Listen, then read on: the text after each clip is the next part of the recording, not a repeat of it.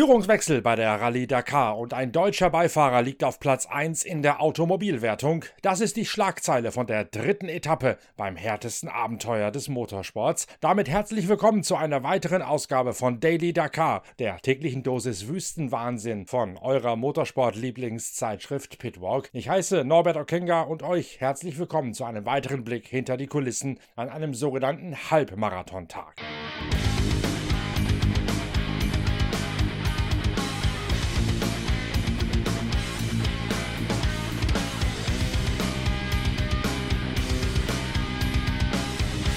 Halbmarathon heißt, zwei Stunden haben die Mechaniker Zeit gehabt heute Abend, ehe die Autos ins Park Fermé eingestellt werden und die Fahrer dann separat weiter kutschiert werden an einen anderen Ort, wo sie nicht in einem Hotel, nicht in einem Wohnwagen, sondern in Zelten übernachten, ehe sie dann morgen wieder an ihre Autos oder Motorräder ran dürfen und den Tag in Angriff nehmen. Bei den Autos ist es erneut ein Tag, der im Zeichen steht von Reifenschäden en masse. Drei Reifenplatz Reifenplatzer bei Nasser Al-Attiyah, drei Reifenplatzer auch bei Sebastian Loeb. Die ProDrive-Mannschaft ein weiteres Mal am ärgsten gebeutelt. Sebastian Loeb muss erkennen. Uh, so after the third one, we needed to repair, uh, and that's complicated. So then we, we restarted, but uh, we had to stop every 20 kilometers to inflate the tire. So, um, so uh, yeah, it, we were not really lucky because the puncture is just on the tread of the tire, it's not not on the sidewall. So just like bad luck, uh, something enter in the tire and and that's it. So, but we finished the stage. That was the main thing. Also today, uh, we lost 25 minutes, but uh, would be worse.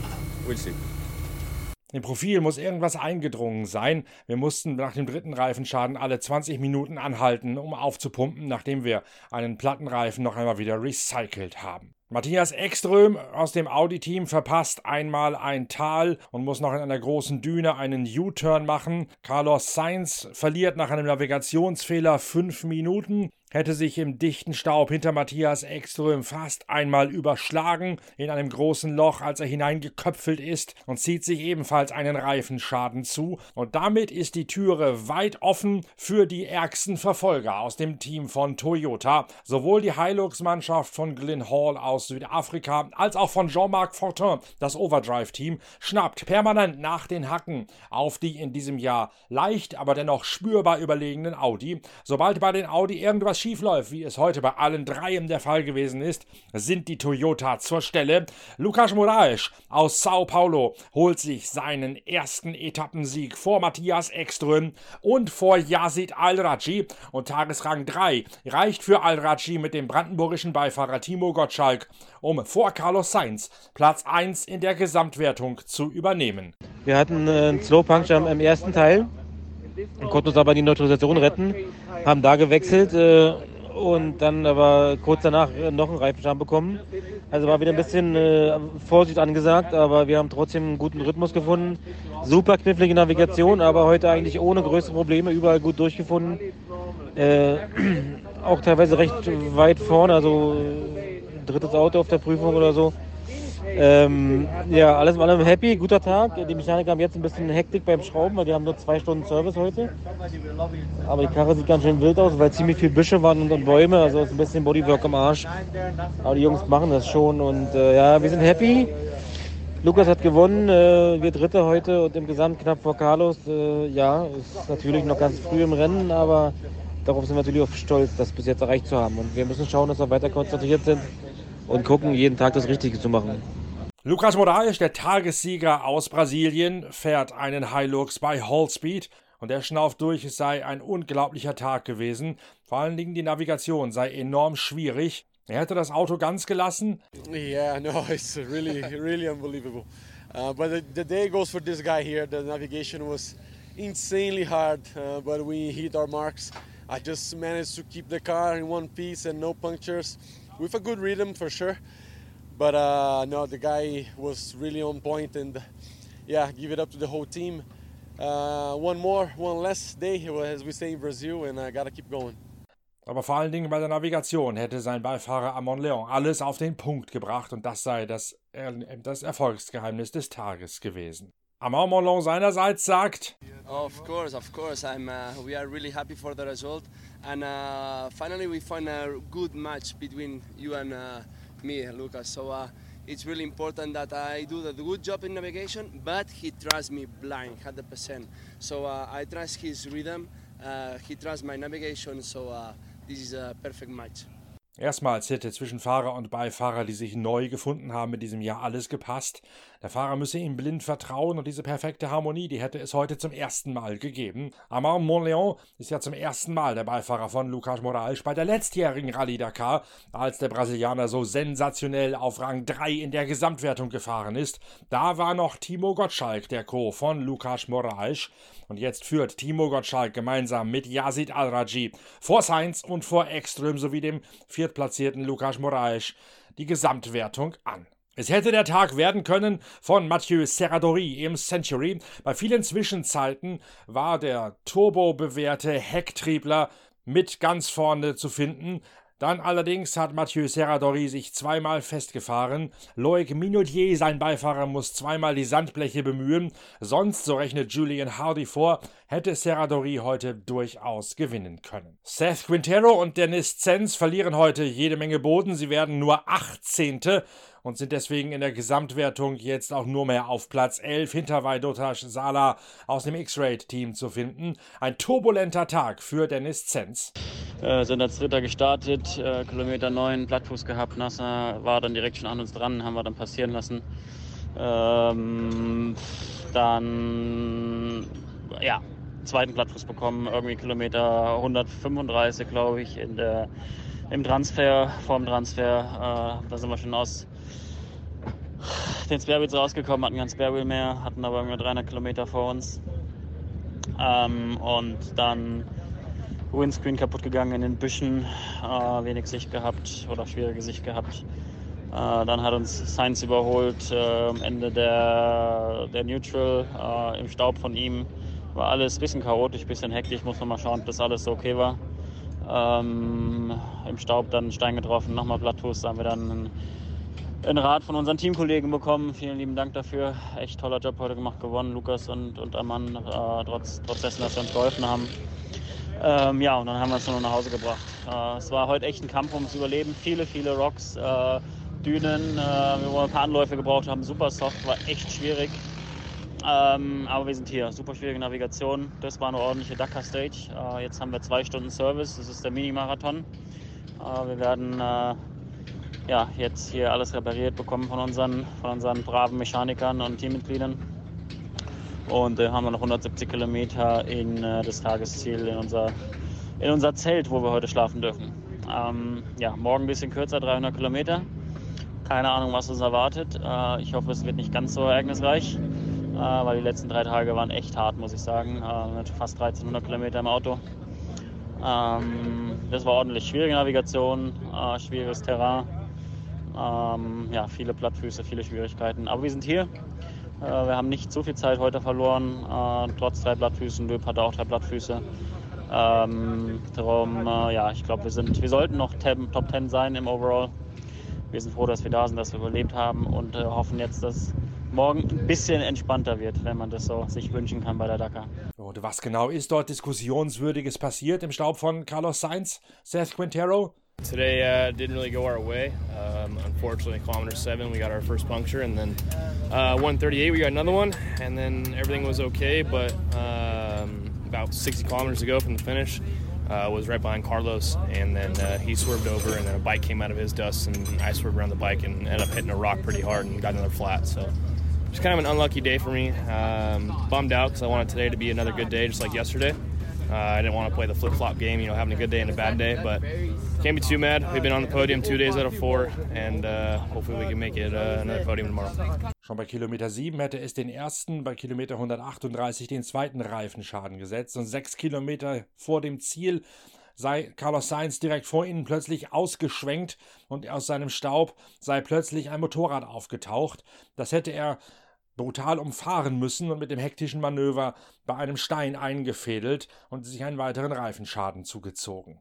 Die vielen Reifenschäden sind einigermaßen verblüffend, hatte doch BF Goodrich einen ganz neuen Reifentyp gebracht und versprochen, damit gehörten nun die Reifenschäden der Vergangenheit endgültig auch der Geschichte an. Das allerdings erweist sich als Fleutchepiepen, ganz im Gegenteil, es gibt nach wie vor jede Menge Reifenschäden und trotzdem sagte Glyn Hall, von mir gezielt daraufhin befragt, es sei schon viel besser geworden mit den Pneus. Yeah, for sure the tire is stronger and it's less if we had the tire from last year at the speed we're going now. Oh, definitely more chaos. The rocks are just so sharp and we need an even stronger tire. It was a first step from BFG, a good one, but we're going to need more. Um, it's just the nature of the uh, uh, of the terrain with these very sharp flintstone rocks lying everywhere in the sand. You can't see them. Nun müsse allerdings der nächste Schritt kommen, wenn man mit den Reifen aus dem vergangenen Jahr gefahren wäre, dann wäre das Chaos noch viel, viel größer gewesen. Die vielen spitzen Steine, die eingebettet lägen in den Wüstensand, das sei eine Besonderheit des Geländes hier. Die könne man oftmals nicht rechtzeitig erkennen und da seien dann auch die verstärkten Reifen, die verstärkten Pneus immer noch zu schwach, um diese spitzen Steine abzukönnen.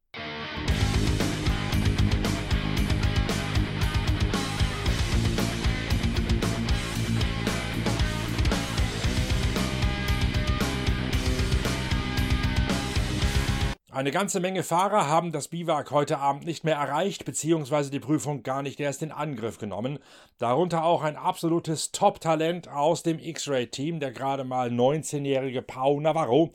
Der hat sich gestern überschlagen. Seine Hand ist jetzt in Gips und deswegen ist er nicht mehr mit dabei. Die Rennärzte haben ihm keine Freigabe für den Start am heutigen Tage gegeben. Auch Patricio Pita aus Uruguay ist nicht mehr dabei, eine von drei Frauen in der ersten Liga. Sie fährt einen Century, hat sich bereits auf der ersten Etappe überschlagen, sodass ihr Überrollkäfig einen Knacks bekommen hat und Patricia Pita muss deswegen die Rallye als Zuschauerin betrachten, tut das allerdings eingebettet in die südafrikanische Century-Mannschaft, um weiter dazu lernen zu können und um sich auf die nächste Rallye Dakar vorzubereiten.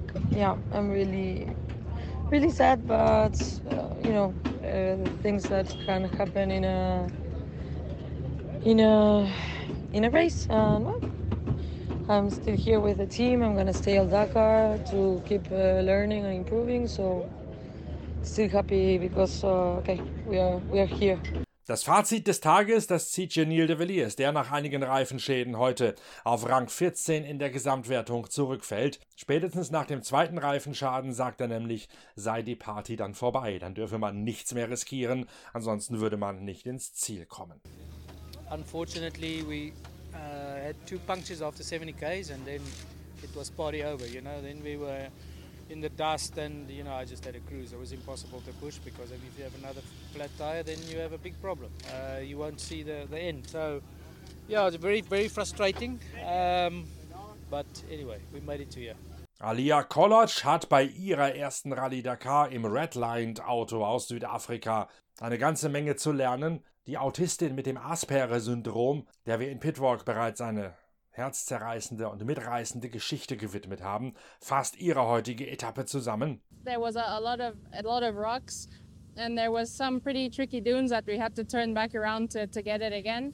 So it was a really difficult stage and a lot of narrow sections in between trees.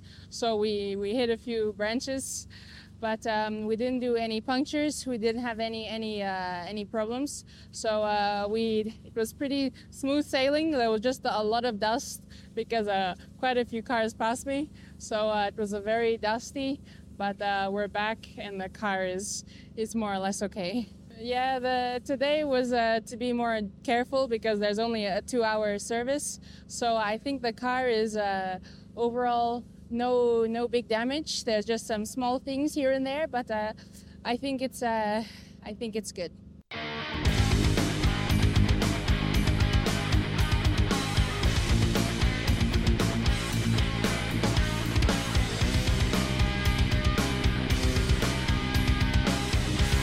Bei den Motorrädern manifestiert Ross Branch heute seinen Platz an der Sonne. Er ist zwar nicht unter den ersten sechs in der Gesamtwertung, die von Kevin Benavides vor Ricky Brabeck und Adrian van Beveren gewonnen wird. Trotzdem bleibt Branch aus der Hero-Mannschaft vor Nacho Cornejo und vor Ricky Brabeck auf der ersten Position. Pablo Quintanilla aus Chile ist eigentlich schnellster gewesen heute, hat dann aber wegen eines Tempoverstoßes in einer Tempo-30-Zone innerhalb einer Neutralisation sechs Strafminuten ausgefasst und ist deswegen auf Platz 6 zurückgestuft worden, sodass Kevin Benavides den Tagessieg davonträgt. Zwei namhafte Ausfälle gibt es bei den Motorrädern. Sam Sunderland, ihm ist das Öl ausgeronnen. Er hat drei Minuten in der Wüste gewartet, es kam kein Nachschub und er hat sich deswegen rausziehen lassen. Und Sebastian Bühler crasht bei Kilometer 360. Toby Price und Skyler House bleiben bei ihm, um dem Ratinger zu helfen. Er ist bei Bewusstsein, er kann alles bewegen und er ist ins Krankenhaus geflogen worden, um dort einmal gründlich durchgecheckt zu werden.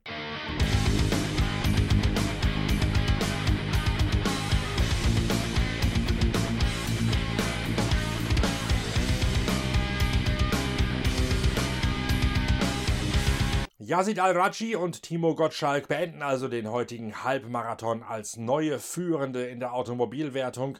Sie wissen aber auch, dass das bestenfalls mal ein Achtel der Miete ist. Morgen steht ein etwas ruhigerer Tag auf dem Programm. Es geht in Richtung des leeren Viertels, dieser tierisch unwirtlichen heißen Wüste, wo dann der Megamarathon kurz vorm Ruhetag auf alle Teilnehmer wartet. Morgen gibt's 300 Kilometer, die zumindest von der reinen Papierform her nicht ganz so drastisch werden sollten, nicht ganz so krass wie die ersten drei Tage, die wir gehabt haben. Und natürlich sind wir morgen wieder da mit einer neuen Folge von Pitcast aus der Daily Dakar-Reihe. Bis dahin, tschüss, danke, dass ihr reingehört habt. Bis bald, euer Norbert Okenga.